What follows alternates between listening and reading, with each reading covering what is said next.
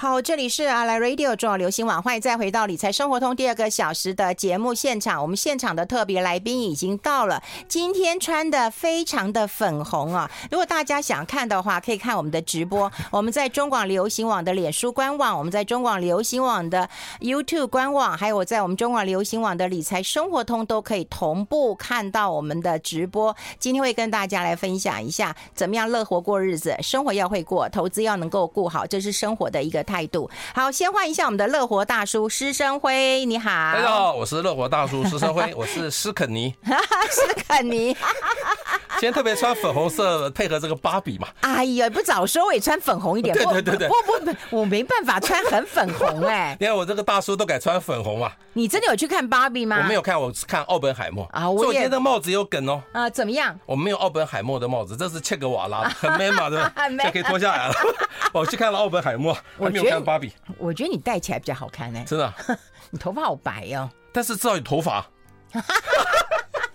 很多人是虽然是黑的，但是秃了。我情愿有头发，白的没关系啊。你蛮乐观的嘛，把什么事情都往正面看嘛。对，正面看，正面看哈。对对。哎，我们先跟大家聊聊你的人生吧，就是乐活大叔嘛。然后那个有钱有闲，还有时间一直出书啊，你烦不烦呐？啊，就是你还要每天要主持节目，我没有主持节目，没有时间多嘛，我时间多嘛就可以写啊。真的吗？对啊，对啊，对啊。而且我觉得写书啊是我很开心的事情。嗯。我觉得你买一本我的书来看，嗯，很自由，因为随时都可以看。那你书这么多本，你会不会太多产业？哦，那我我必须说，我这一本啊，就是现在大家看到这个绝对乐活投资术啊，嗯，跟我其他的书有三个地方不一样。嗯，第一个。这可能也是跟其他的财经书不一样，嗯，其他的财经书都是写多头市场怎么赚钱，嗯，那我这本是回顾二零二二年，嗯，空头市场怎么少赔，嗯，怎么转念，嗯，所以我是可能是市面上唯一一本写空头市场的书，嗯，第二个，这一次我不只写五零五六哦，哦，有有写别的啦，也写了别的 ETF，也写了那个台兆丰今天写了台积电，嗯，第三个。很特别，这跟其他财经书不一样。我这里头啊，我是后来才发现，嗯，我里头没有任何的技术线图，嗯，没有任何的数字图表，嗯，没有任何的什么经济趋势图。因为如果你做的比较中长期，你就不需要弄那些技术线型。所以我就是希望把这个书啊，让大家不要再说啊，我数学不好，看不懂就不看。嗯，这本书是完全完全没有技术线图。没有数学模型，那你你的时间上是怎么安排的？我的意思是说，你去玩、看电影，然后写书，你这时间上是怎么安排的？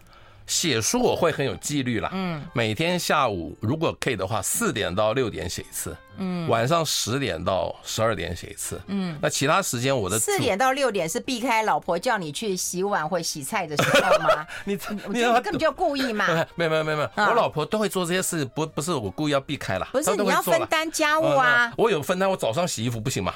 你有吗？我有洗衣服，晾衣服也是我。好，那你讲一下你一天的生活，让我们听听看。哎，乐活大叔嘛。我想，我现在主要的生活是在玩乐。嗯，那我现在很喜欢去走步道，走古道。哦，我也喜欢。对，那比我看电影的数量还多了。嗯，对对对。那还有最近啊，嗯，不能不不能避免的啦。嗯，跑通告也是很辛苦啊。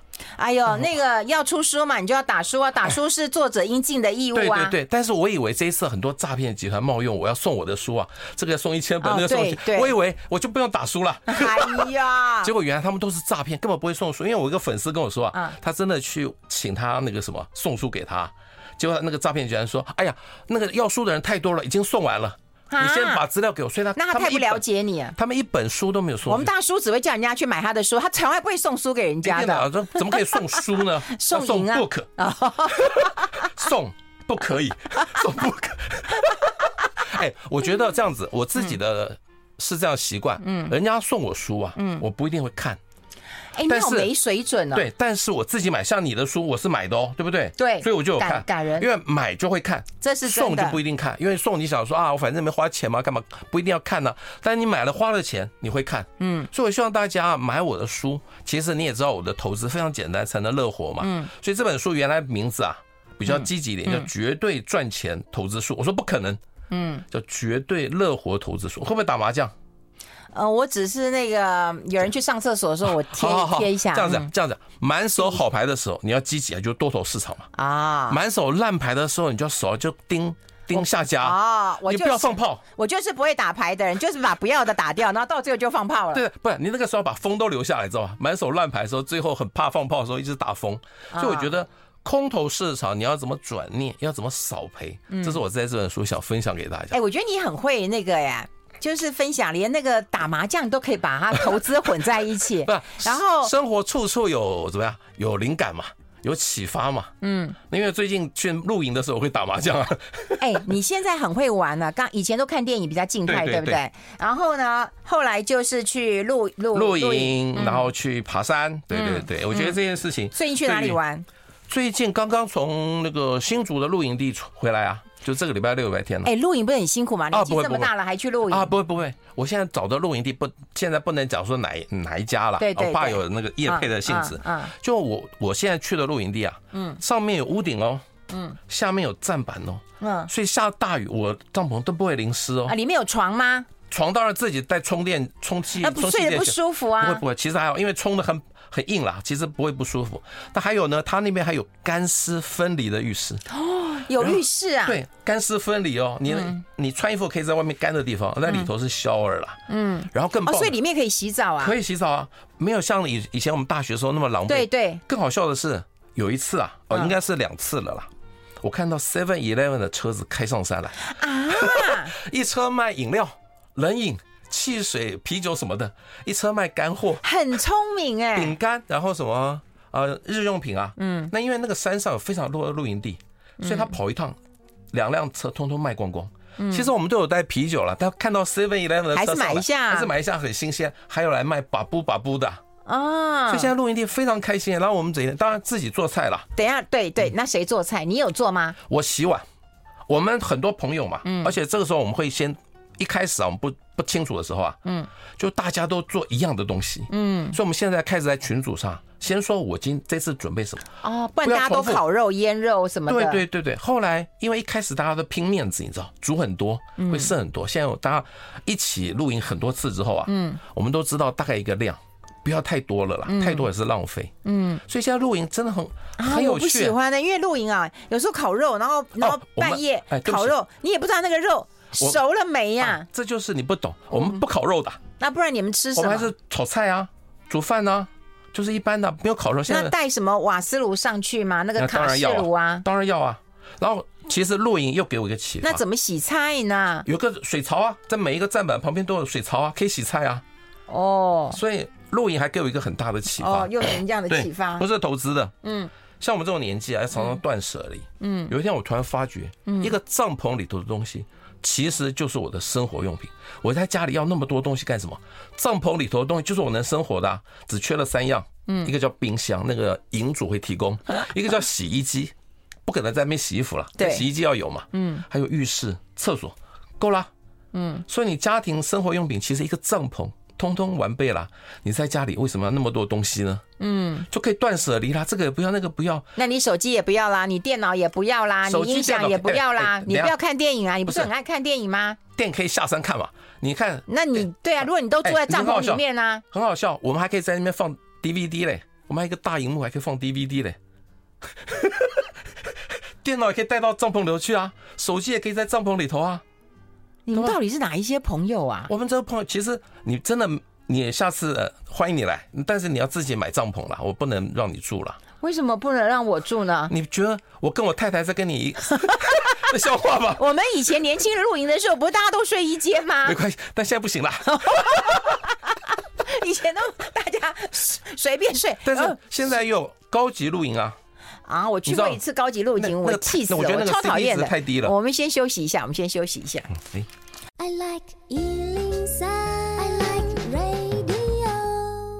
好，我们现场的就是我们的乐活大叔施生辉带来他的书，也带来他怎么样乐活的生活态度啊。刚刚有提过那个呃露营的方式，不过跟不同的朋友就有不同的玩法。嗯、那那我问你啊，你在呃之前来我们节目也讲过，就是人一定要交不同世代的朋友。对，那你最近交的朋友是怎样？比你老还比你年轻？呃，年纪轻的也有，甚至有可以做儿子的，也是成为好朋友。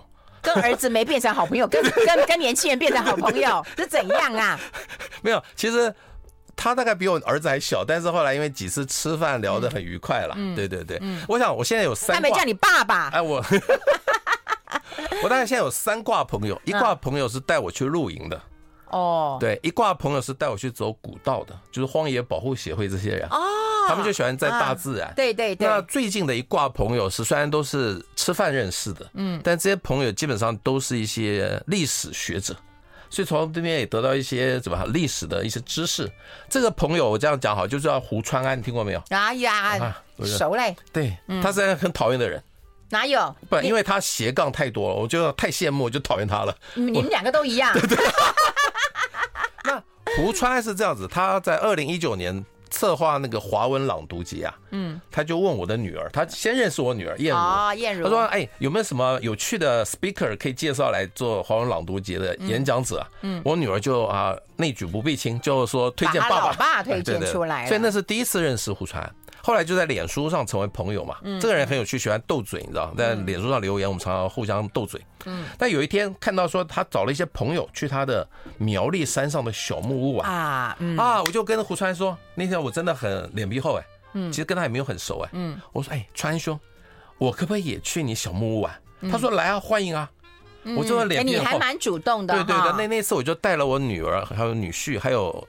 你就叫卢建章，知道吗？一个我知道，Kurt，Kurt，Kurt 卢，我们现在很好的朋友，就一起到了卢那个胡川的小木去玩，嗯，这样才跟胡川成为啊很好的朋友。哎，所以你看啊，也要主动。如果说你端着架子，对不对？然后一会子又你不好意思。最厉害的是那那次上去玩呐，嗯，都没跟我们收钱呢。你怎么不要脸？不是，他说我有一个真善美基金会，嗯，你就捐个钱吧。哦，那很好，更厉害哦，很好，很好。你知道那捐钱都不知道怎么捐。你付钱就就就捐的比比付的钱还多哦。但他其实胡川就是在照顾两百多个喜憨儿。对对对。那我在诶前年呐，嗯，他们办了一个活动，就是说两千块钱就可以送你那个竹山指南宫，你知道，金金钱母跟银钱母一对。你知道我我上我的粉砖帮他分享，嗯，进来三千七百组。哇，对，帮他做善事啊，就是募募一些款子。那当然，大家捐了两千块就可以不要去排队去，去排那个。金什么金钱母银钱母什么，也是做善事啊，所以我觉得川安在其实他现在其实叫做饮食考察，你看我都帮他做广告，这样跟他收点钱。没关系，你跟他收钱好，他也快出书了，他也要来大师。对，他就是饮食考察嘛。那他有的时候是小摊子，有的时候是大饭店。那我有时候他这么爱吃哈，对他很爱吃，那他都是去研究这些饮食的历史的背景。哦，是啊，他并不是讲说这东西多好吃多好吃，就是这历史的渊源，我觉得很有趣。所以透过跟胡川安那些饭局啊。认识很多历史学者，那里头最有名的，嗯，就是叫陈耀昌，斯卡罗的那个原著作者，对对对对，我跟傀傀儡花，傀儡花。啊，他有什么？狮头花，反正很多很多那个历史，他其实是一个这个台湾的肿瘤权威，他是一个医生，对对对，他这几年开始写历史小说，嗯，哎，所以我就透过，请问一下你们呃，陈耀昌先生，我不是不认识啊，你跟 Kurt，然后跟胡胡川。你们你们的话都很多哎，对对对，讲话会不会抢话啊？会啊会啊，而且最有趣的是，我喜欢跟他们在一起，因为都不会谈理财。我觉得我我或许在他们那边，他们会问我一点理财啦。好在我自己，你有跟他们讲要买什么吗？有啊，就是那两只嘛。那他们怎么讲呢？他们都照着做啊。是，对，因为他们没有时间管理。那两个那么有主见的人，客人那么有主见的人，跟跟着我买的。然后是还还好，我杂学很多，所以还可以跟他们聊各式各样的话题啊。我不是只会讲理财，我知道了，你会讲一些其他的，所以你看人真的要多才多艺。对对对，其实我跟财经作家基本上没什么互动，可能上节目会点个头，私底下其实我跟财经作家大概都没有私交，反而跟这些很有趣的人。而且这些都是你中年之后交的，啊，并不是。我基本上我觉得我就是一个也不能说热情啊，就脸皮厚了，我愿意去交朋友啊。嗯，对对对，嗯，那最近也认识一个，也是穿的，那个那个什么，那个饭局里头啊，嗯，认识故宫博物院的策展的人，他也很懂历史，嗯，那我最近啊，你知道，或许你知道，我父亲去年往生嘛，嗯，那他留下了很多的字画，嗯，所以要请那个故宫博物院帮我鉴定一下。我还有认识画廊的，就发觉你知道吗？欸、你找画廊鉴定还要钱，是不是啊？对对对，你知道吗？嗯，我有画廊的朋友，后来发觉那些全部都是假的啊，全部都是假的。因为可能是我爸爸就是年轻的时候借钱给人家，人家没办法还钱，就拿一些字画来抵，现在大概都是假的。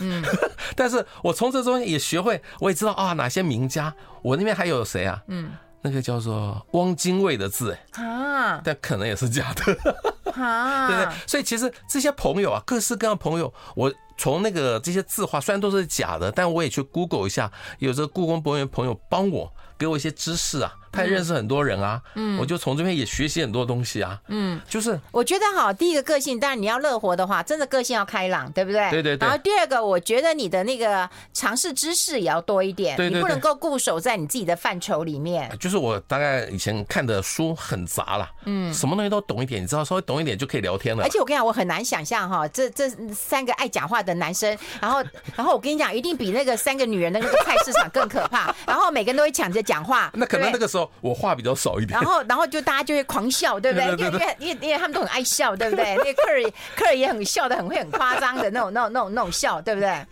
哇，那个威力，我真的光看。不然我们，你下次找我们三个一起上啊。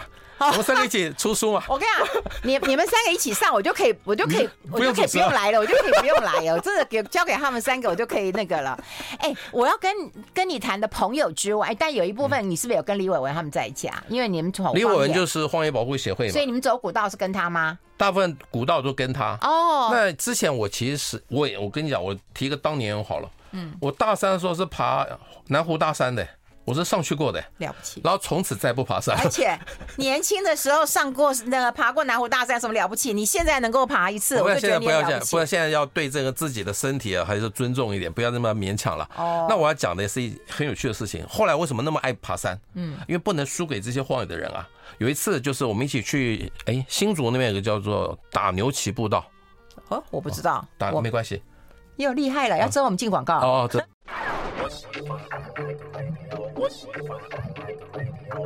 好，欢迎回来理财生活通，我是夏云芬，在我旁边的就是乐活大叔啊，师生辉了。我们要跟大家来分享一下。说实在的，我觉得生活态度很重要，对不对？然后广交朋友，这也是你乐活很重要的一点嘛，哈。因为你讲绝对乐活，然后待会我们再讲投资。然后你看绝对乐活的一个过程当中啊，一定会想到一件事情，除了朋友，吃喝玩乐，那总是要花钱的。然后通膨的压力又这么大，什么东西又变贵了，对不对？有人讲说哦，以前一千块钱哈可以用就一张哈可以用好几天，现在一天要用好几张，真的没有错。好，那那请问一下，就是你的花钱态度跟年轻的一代哈有没有什么样的不一样？我觉得我们这一代战后婴儿潮的还是相对比较节俭了。嗯，每次去吃个五百块的餐，我都觉得好贵，但年轻人觉得好像很正常。对，哎，别，我刚中午我就跟费勇讲，我说啊，我就去吃一个面店而已啊，但我今天就点了青菜，然后点了我喜欢吃那个炸的那个鸡块，我就问费勇说，你猜我这样吃多少钱？他说，哎，大概至少一百八。没有一百八十五，就他猜的好准，一八五哎。哦，哎，我我我没有吃很饱，哦，我吃串冰还吃过三百多块的，你知道吗？日式王美串冰一克三百多块啊！我从我吃完那个串冰之后，从此任何排骨便当我都觉得不 不贵了。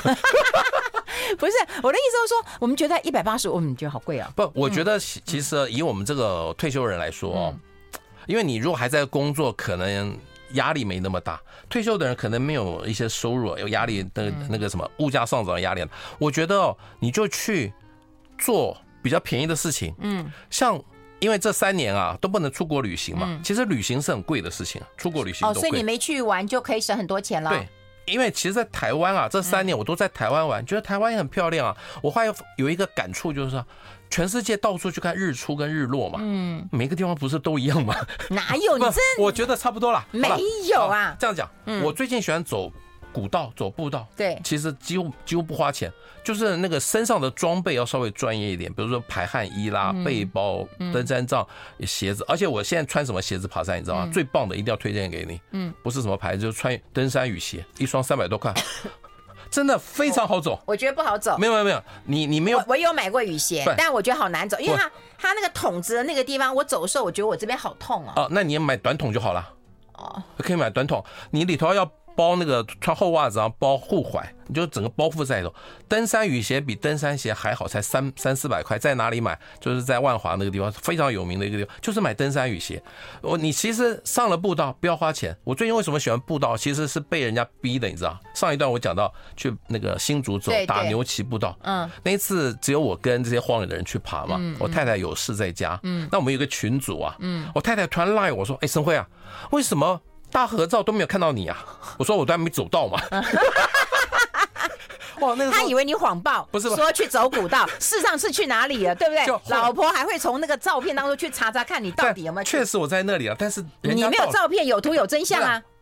有别的地方那个休息的时候，我有被拍到照，就是大合照没有啊。哦，所以那时候就被激刺激到，你知道，他们每个都好厉害，当然年纪比我轻一点点啦，但这个不是理由，我也没他长他们多少岁。嗯，所以我就开始努力的训练自己啊，不断的开始去走古道。那我今年比较有趣的是去走了那个日本的熊野古道。我，但是熊野古道啊，大概跟台北的那个叫做虎山。哦哦，类似而已，没很难啦。一开始觉得哇，很很害怕，在台湾还做了很多的自主训练，比如说去走水管路啊，啊，去走抹茶山，走过啊，抹茶山为了去训练那个什么雄伟古道，但是结果雄伟古道真的很轻松，就跟我们的四兽山差不多嘛，比象山还轻松。啊，比象山还轻松啊，它只是长。它不够，它不会抖。哦哦，我们叫大云曲岳跟小云曲，我们只走小的，比较简单。小云曲，我们没有去走那个大云曲岳了。我还是选择。那你走七星山多美啊！哦，七星山也很棒，很棒啊！熊野古道比七星山还轻松。啊，七星山很辛苦。那我最近去走那个叫什么？嗯，追鹿古道。啊，追鹿很棒。广告的时候给你提嘛，但追鹿古道上去一段还是很陡了，很累，但是。那个最漂亮的那段，就一边是悬崖，一边是峭壁嘛。嗯。但那天可惜了，那个五百公尺下面的悬那个悬崖看不到，因为大雾。哦。可惜了，所以我后来其实他那个锥麓古道就在燕子燕子口的上面了。嗯。所以我们后来下来就是开车经过燕子口看一看下面，但上面没看到。哦。这个有时候牵涉天天后，而且有时候这时候如果下了大雨。嗯，你必须撤，还是安全重要？对。我前阵去走那个北德拉曼山，也是很陡的，很很很难的山，但是后来没走啊，因为突然开始下大雨，还是要赶快回来。嗯，那我还有去走侠客罗古道，这个最有趣。嗯，人家都从那个养老走到中间的白石住宅所就折返嘛，嗯，我们不是哦，我们是从对对面的一那个什么石路要走到养老。一天走二十二公里哦！哇！然后我就只我在空中直接跟各位起底自己好了。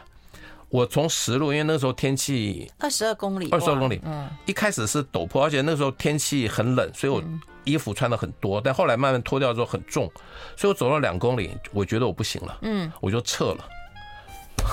真的二十二公里，你？两公里我就撤，但是我跟他们说我会自己开坐车啊，嗯，到那个养老区再走进来跟他们会合。哦哦哦，啊，更好笑，嗯，我撤了嘛，嗯，就迎面有山友也从那个那个石路走过来，他说你已经回来了，乐活大叔，你已经从养老走过来了，你说我撤，他认出来，我说没有了，我现在撤了，所以我们后来撤了之后，我觉得在山上，尤其我们这种年纪，千万不要勉强。不要逞强，因为万一真的出了什么事情，对对你会拖累大家。对，谁替你负责？对对对，所以我们就撤完，然后就那还有那个那个小巴的司机没有离很远，所以又回来叫他载我去去养老。所以我是从石路又要坐车到养老，然后我们再走进去，还可以走五公里进去等他们回来。那时候大概已经下午四点多了，嗯，所以走五公里进去跟他们汇合再走出来。所以那个小巴的司机说，没有人那个下各路古道这样走，两端都有走，中间没走。我我觉得其实二二十二公里真的有一点有点少，但是十一半一半我觉得是没问题。我养老那边走两公里折返四公里，对不对？对。那不是石路那边两公里折返四公里，然后养老这边五公里折返十公里，我也走了十四啊，也不错啦，也不错。这中间一段没走，我真的不想拖累大家了。哦，所以我还要继续练习，因为那次又是跟荒野的人在一起，又没有完成。走古道是真的很省钱的哈，除了装备的钱，那刚刚讲没有大吃一架。啊，露营也。露营也省钱了，像你刚刚那个豪华露营就不要，我那个露营一个正版才一千二，两个大概搭在一起才需要六百。那那我想问你啊，哎，你都有孩子嘛，对不对？那孩子的生活态度跟你一样吗？花钱的观念跟你一样？我基本上不管他们，因为他们都自己有赚钱，他们自己怎么花我都没意见。嗯，对，像我的大女儿现在也喜欢去爬高山，前阵子才去爬嘉明湖。嗯，哦，不容易，不容易，不容易，就她真的很厉害。那我你知道小女儿是那个健身教练，对对对？嗯，那他们怎么花钱，我不会干预他们。但是有一次我吓到了，因为我生日，嗯，他们找了一个烧肉店，嗯，一起庆祝爸爸生日，最后还是我买单。他才吓到，我们先休息一下，吃烧肉。I like 好，我们持续要跟大叔来聊聊。你说我们下一代的一个啊、呃，这个花费的观念，其实让我们吓一跳。那你吃个一万块钱，你就吓一跳啦？对啊，嗯、我们这一代的真的节俭诚信。那不是他们要请你吗？为什么？哦，没有，我一向在家里，只要出去玩、出去吃，都是我买单。所以即便他们嫁人了，对对对，生日虽然是我生日，还是我买单，已经行之有年了。他们愿意跟我吃饭，我就很开心。这些钱我都觉得划划得来。我觉得一万块跟家人在一起是绝对值得，但是叫一万块吃个饭，我觉得好像有点贵。可你们那么多人，七个人，啊，七个人，对对对对，人家就告诉你，而且那个整场全部都是年轻人，我看我可能我跟我太太是最老的。哦，他们那你要感谢他们啊！对对对，所以后来我分享这个事情就被很多年轻人骂了。他们说他们也很辛苦嘛，偶尔吃一吃又怎样呢？我也觉得偶一为之没有问题了。嗯，但是我觉得年轻人啊，你不要认为一餐饭吃三百块是正常的。嗯，你平常还是吃个一百，我觉得一百单现在吃不到一百二、一百五，OK。但你不要每一餐都吃三五百块，以为这是一个正常的吃饭。我觉得三五百块已经含了娱乐的成分在里头了。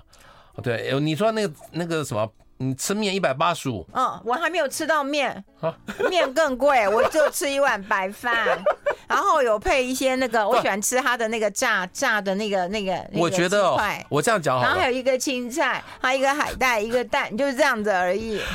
我现在的小孩啊，我呃，我讲我两个女儿了，嗯，儿子还不会，你看吧，儿子他就不讲，不是，他就讲女儿，儿子还不会煮饭。像我两个女儿，她们都在家里自己煮饭，就便宜很多了。其实自己煮饭也有成就感，因为我女儿以前编过两本的比才的书，就是食谱的书。她看着那个书，自己现在也很会做饭，所以其实自己做饭会省很多钱。我那小女儿现在也是开始自己煮饭，嗯，所以就省很多钱。嗯，我觉得自己煮第一个，他有煮给你吃吗？没有，你看吧，没有关系啊，我太太煮给我吃啊。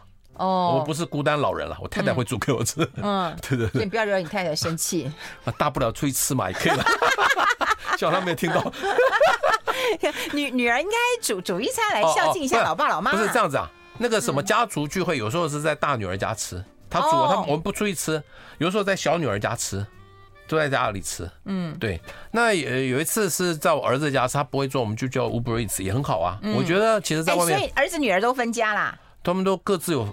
住啊，嗯，那那那那住的地方是你买的吗？呃，有一有一间是我的，那两个女儿都是他们的男朋友跟先生买的。哦，对对对，那儿子是住你买的？对对，那你偏心啊？啊，也那个儿子现在住的地方，就是万一我要被长照的时候，就要把它卖掉了，只是借他住嘛，还是我的名字啊？嗯，对，嗯，就是万一我需要被长照，就把那个房子卖掉，他再得搬回老家住啊，我只是让他住。我也不想去租给人家，租房子也是蛮累的事情。嗯，所以那房子基本上我是拿来对应我万一需要长照。嗯，因为房子我觉得还是比股票保值。嗯，万一我需要长照的时候，股票掉到一万点以下，哇，全部都是赔钱卖啊。嗯，但是房子我觉得基本上以大台北地区来说，波动不会太大，所以我拿房子来保值，确定我那个万一要长照的时候，大概也可以至少拿那个房那个当初买的价钱卖掉嘛。至少一定可以的啦，至少因为你地段不错啦。对对对，嗯，那你为什么没有想到你最爱的那个零零五零跟零零五六呢？哎，万一跌到一万点，它照样跌啊！哎呦，对啊，所以我觉得股票还是波动大。我这个人还是喜欢说，赚到了钱去买一个保值的房子。嗯，对。但区段要先先选好。对对对对，就像我这次今年一第一季买的房子，害我零零五六卖的不好啊。嗯，因为那个时候要嗯。要自备款啊，但我那房子很喜欢呐、啊，所以卖在三十块以下，零零五六还变标股啊。嗯，人家有人就笑我说：“哎呀，大叔啊，你卖三十五、三十六不是赚更多吗？”嗯，我要跟他说，我真的等到三五、三六卖，我买不到那间房子啊。嗯，重点是什么？重点是那间房子我很喜欢呐。嗯，虽然那时候卖三十块，觉得哎还不错，但现在看好像是什么猪头，对不对？那谁知道呢？我我这本书上有讲一个，我觉得大家都很喜欢的一段话。嗯，人生是一座森林。嗯，很多投资专家那棵股票的树很粗壮。嗯，但是我把这森林每一棵树都顾得很好。我股票那棵树不一定好啊。就像你像我前阵子就很多人问我说，零零五六变标股了。大家讲一下这一段，我们先休息。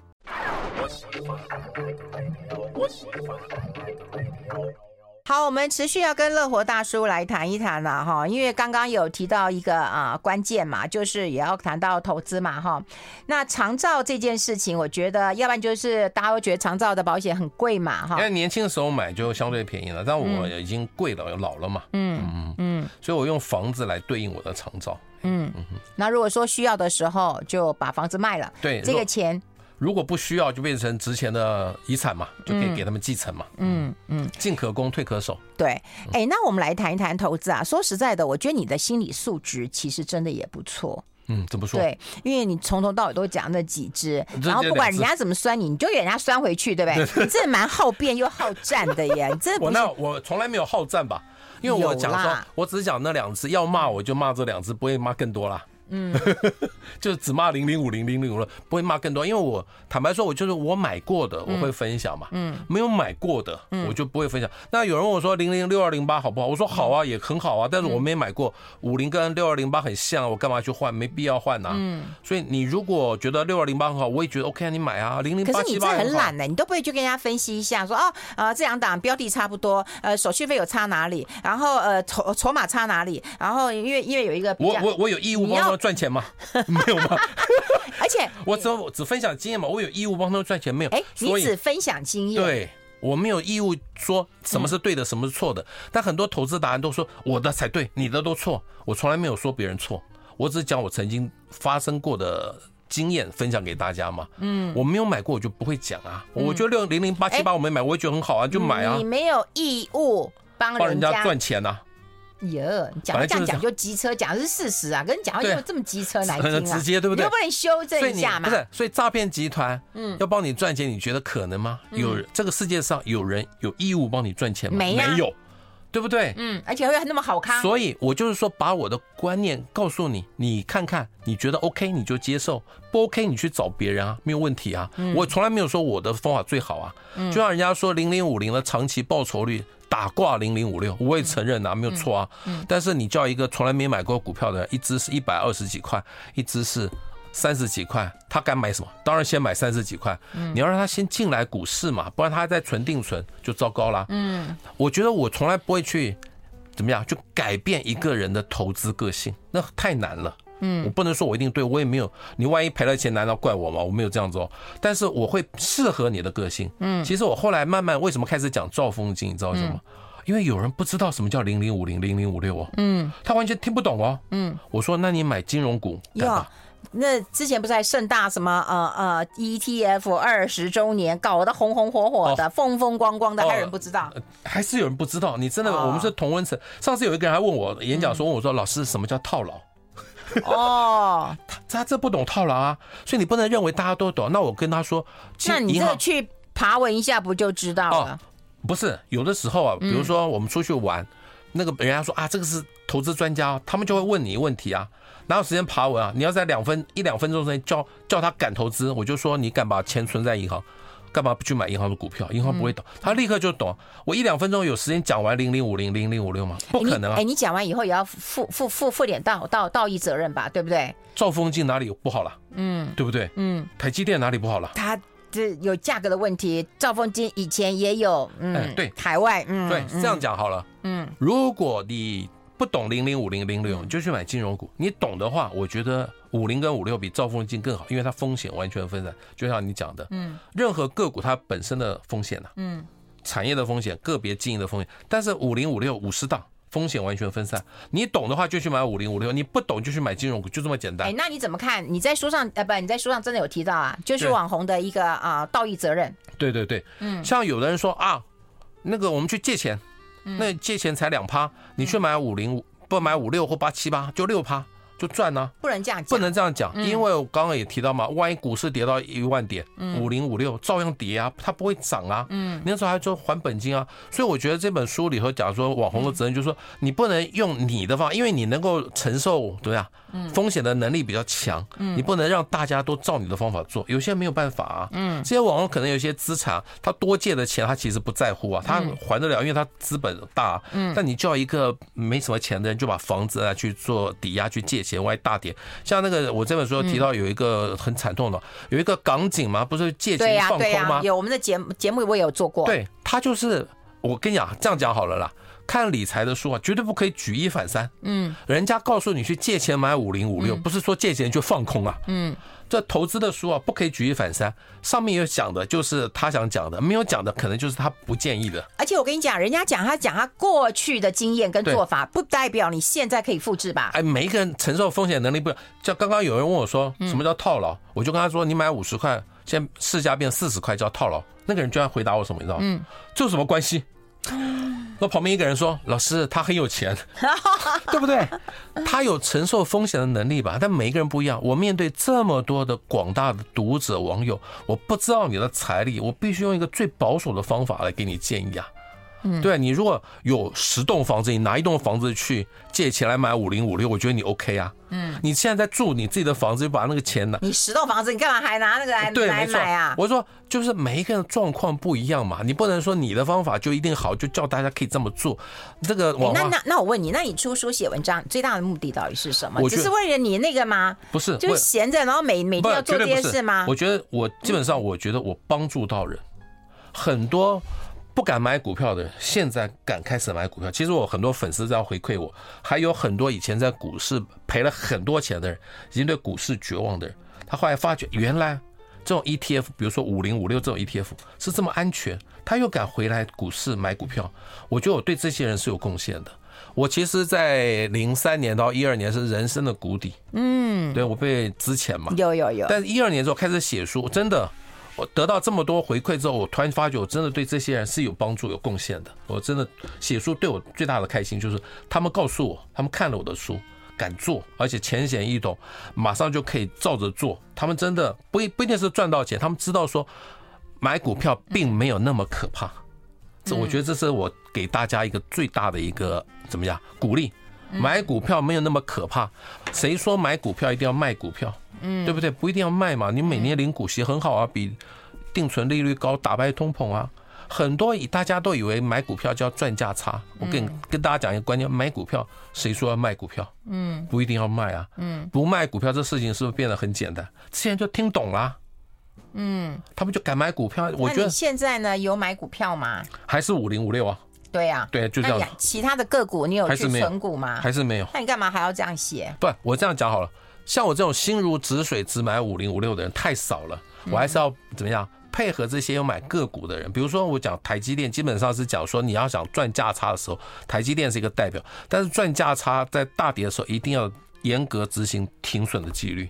嗯，我不能说我一直讲。我跟你讲，停损有多难？对，有多难？对，但是。停损完之后，千万不要再去买那一只股票，要换别的。在哪里跌倒，千万不要在那里爬起来，要在别的地方爬起来。我里头还有一个粉丝分享的，他说他一九年啊，嗯，听了我的话进去买零零五六，嗯，结果 COVID-19 的时候大跌，他受不了，就把通通卖掉，赔光了。他那时候就很着急，赔那么多钱怎么办？他就去买虚拟币，去做期货，哎呦，我的妈，去买美股，想赚回来就赔更多。结果他在。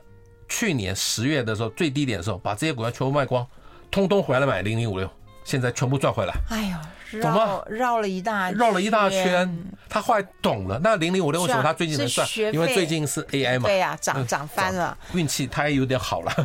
好，我们今天非常谢谢我们粉红肯尼啊，我们的乐活大叔师生会到我们的节目现场跟大家做一个分享，谢谢，谢谢。祝你的新书大卖，谢谢你。好，谢谢，拜拜。